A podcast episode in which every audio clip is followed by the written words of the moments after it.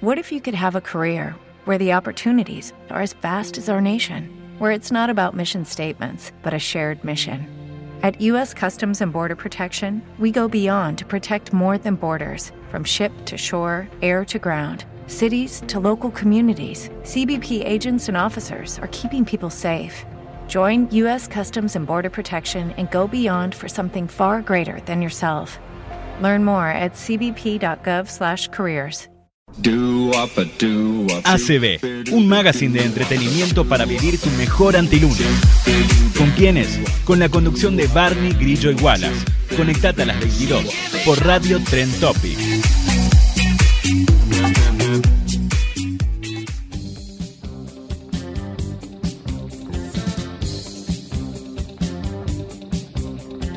Antes compraba vinilos. La mejor forma de entender o no entender la historia de la música. Ca, ca, ca, ca, ca,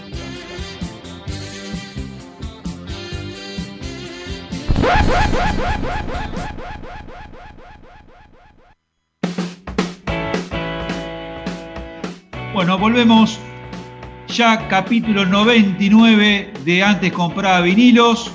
Hoy, antes del 100, hemos preparado eh, una clase de, digamos, de chusmeríos que hemos preparado para que ustedes se enteren de cosas que tal vez sabían o no y se van a sorprender. Eh, en primer caso, usted lo ha nombrado en este programa al negrito Michael Jackson, creo que le nombró Grillo, si no me equivoco, y justamente esto empieza con Michael Jackson. Eh, ¿Cuál fue el disco más vendido de Michael Jackson? Thriller. Thriller. Exactamente, Thriller del 83, un disco con siete números uno. Eh, el último, justamente número uno, fue Thriller, el tema eh, justamente que hace alusión al disco. Y acá hay un dato muy curioso de, esta canción. Esta canción en realidad originalmente se iba a llamar Starlight, Starlight, como el boliche que estaba en, Argenti- en- Cabildo y Juramento, Starlight. Bueno, el autor de esta canción no es Michael Jackson ni Quincy Jones, que era el productor, sino que un inglesito llamado Rod Temperton. Rod Temperton escribió la letra de Starlight, que después justamente Michael Jackson, mejor dicho Quincy Jones, la modificó por Thriller. Quincy Jones, para que ustedes se den cuenta, estuvo encerrado en un hotel de Nueva York dos semanas con más de 50 videos de VHS de terror, viendo el título del disco Michael Jackson. Al final se con Thriller. Pero se encerró una semana en un hotel de Nueva York viendo VHS de, de películas de terror para sacar el título Thriller. Increíble. Eh, Ustedes van a escuchar ahora, sorpresivamente, lo que fue la canción original Thriller, pero con el estribillo Starlight. Escúchenla.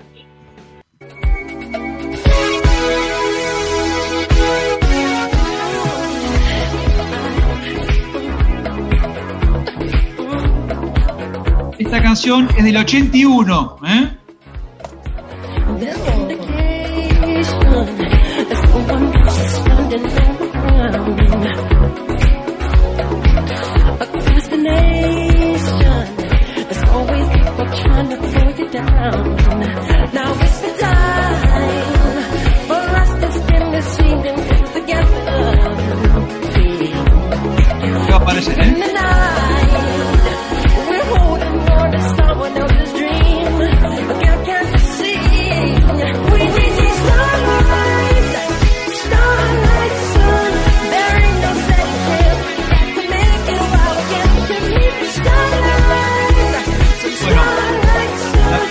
Que suena para la mierda eh, la canción Starlight.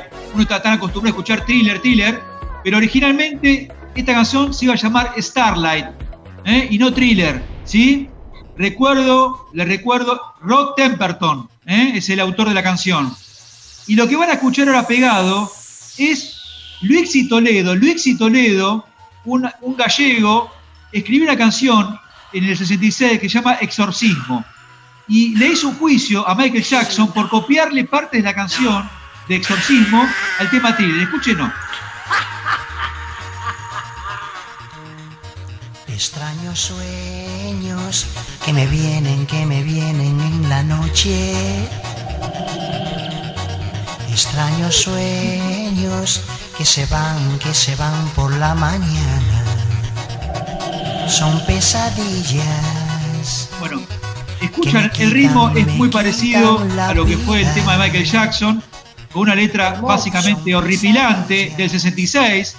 Y inclusive, bueno, eh, hay partes de, las famosas, el, famoso final de Michael Jackson, aparece también esta canción de Luigi Toledo, pero al final no llegó a nada ese juicio, pero son muy parecidas las canciones, con la, con la salvedad, con la salvedad de que el tema de Luigi Toledo es una garcha y el de Michael Jackson es una, cosa de loco, ¿no?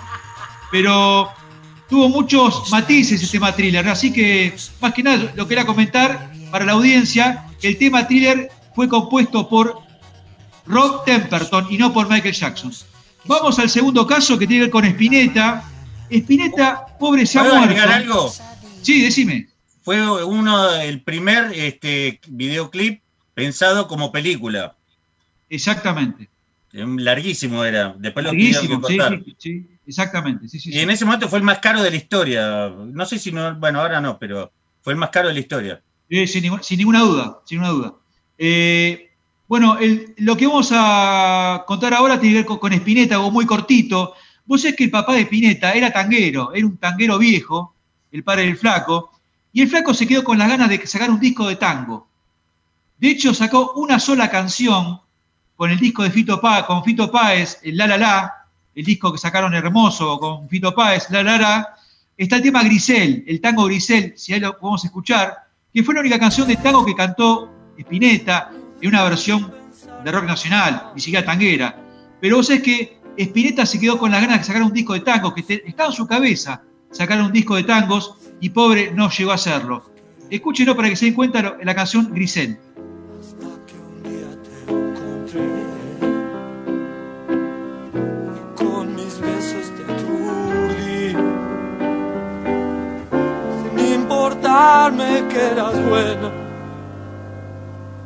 Ilusión fue de pecado. Bueno, obviamente no, ni siquiera parece un tango, pero es un tango, Grisel, el clásico Grisel. ¿eh?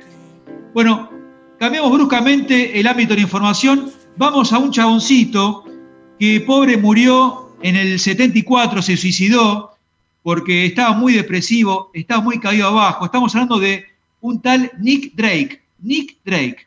Muchos, cuando termine este programa, decir, ¿quién es Nick Drake? Bueno, Nick Drake fue un muchacho que era un británico, que sacó tres discos, no, se no vendió nada, pobre pibe, no vendió nada, porque sacó una música muy atípica británica a, fin, a principios de los 70, era medio, medio acústico, medio jazz, y medio como que no pegaba la onda, una voz muy, muy tenue.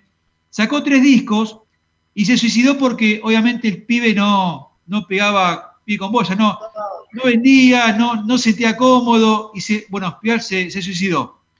Eh, ¿Qué pasa con Nick Drake? A los 30 años de su muerte, eh, una marca de autos muy conocida de Estados Unidos saca una publicidad con una canción de Nick Drake. ¿Y qué pasa? A, a, partir de ese momento, los discos de Nick Drake se empiezan, los tres discos que ha sacado, se empiezan a vender, pero increíblemente. O sea, mucho, mucho más de lo que vendió en, vivo, ¿no? En vida. Eh, y así que, bueno, para que ustedes sepan quién es este tal Nick Drake, preparamos acá un popurrí de algunas canciones que son rapiditos, que van a escuchar. Escúchenla.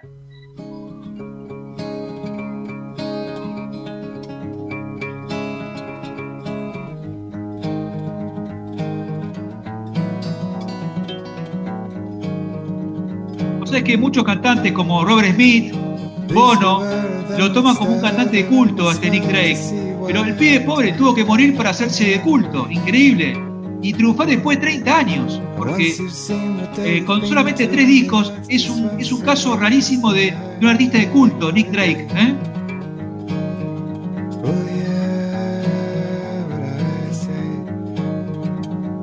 acústica, voz media, media como crispada, una mezcla de, de folk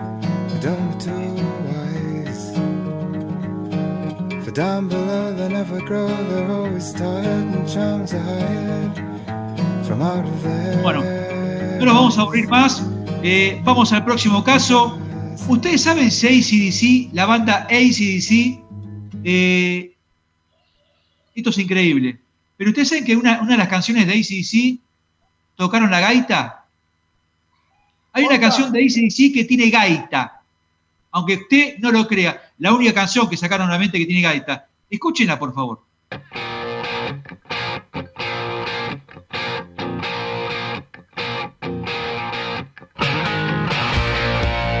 El tema del 78, It's a long way to the top if you wanna rock and roll. ¿eh? Clásico de ACDC.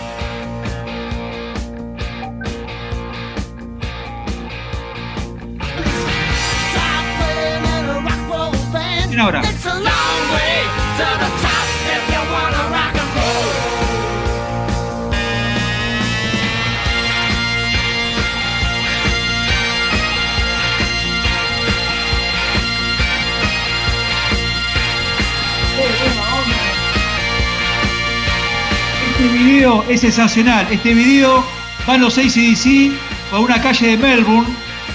eh, van, en, van en una especie de camioneta tocando la gaita. Es espectacular esta, esta canción. Ahí está. No la conocía, muy buena. Bueno, vamos a- al próximo caso que tiene que ver con una banda de Uruguay, una banda de Uruguay que se llama Los Hermanos Láser, una banda de, de- de rock Dream Pop, se quiere llamar Dream Pop, llamemos si que- se quiere llamar. Eh, esta banda eh, tiene una forma muy rara de vender sus discos, eh, o, para mí creo que nunca, nunca había visto una cosa igual. Hoy por hoy las bandas alternativas eh, meten su material en Bandcamp. Bandcamp es, un, es, un, es una página que los artistas meten su música y, de acuerdo, bueno, van dejando un promedio de, cantidad de, dólares o de, la moneda que sea del país. A partir, por ejemplo, hay bandas de Estados Unidos que te dicen a partir de un dólar se puede, eh, se puede donar. ¿eh? Pero es muy poquita plata que pueden sacar de, esta- este material. Los hermanos eh, Láser sacaron remeras, remeras, que en la remera en la parte de atrás tiene un código. Entonces, ¿qué pasa? Vos vas y te metes en la compu, metes el código y puedes escuchar el disco. Pero ¿qué pasa? Una sola vez puedes eh, poner el código, porque ya después no puedes ponerlo más. Una vez que pones el código, es como que nadie más lo puede usar. Es una forma interesante de que nadie pueda copiar el código. O sea, vos compras la remera con el grupo y con un código atrás que te hace escuchar su disco. ¿eh? Está muy bueno la, la, la, digamos, la- alternativa. Está, está bueno, me gustó. Así que escúchenlo, los hermanos Láser. Es una banda media rara. Escúchenla.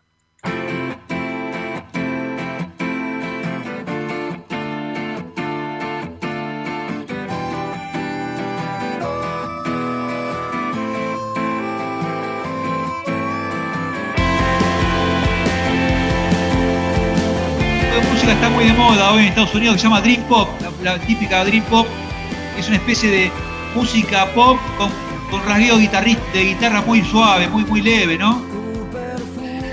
turbulencia que queda detrás de ti. Es tu Bueno, Lo que viene no tiene desperdicio porque le va a llamar la atención a Grillo porque estamos hablando de Cure, de Cure.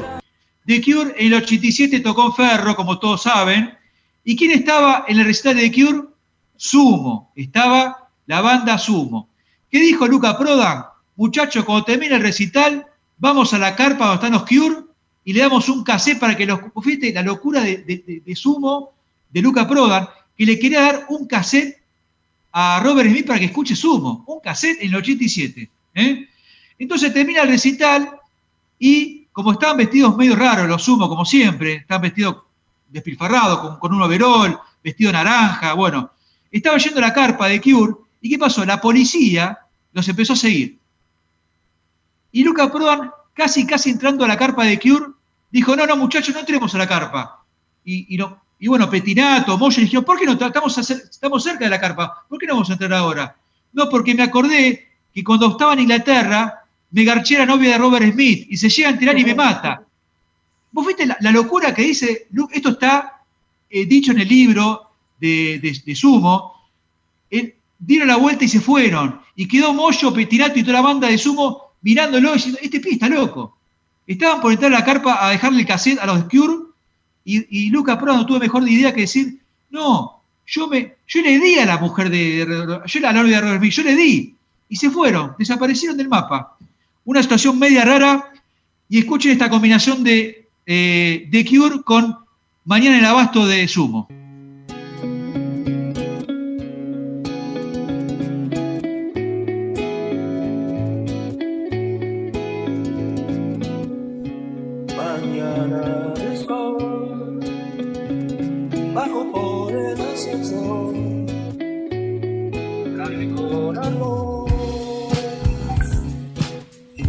Escuchando el clásico Lula B de The Cure de la, de la placa Disintegration con el tema el clásico de Sumo Mañana el Abasto, una especie de, de mashup que armamos así medio, medio, medio rarito.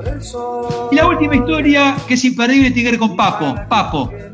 Hoy se cumple un 10 de agosto de creo que fue el del 93, tocó Papo con B.B. King en el Madison Square Garden. El 10 de agosto del 93. Hoy se cumple tantos años de, ese evento importante para Papo.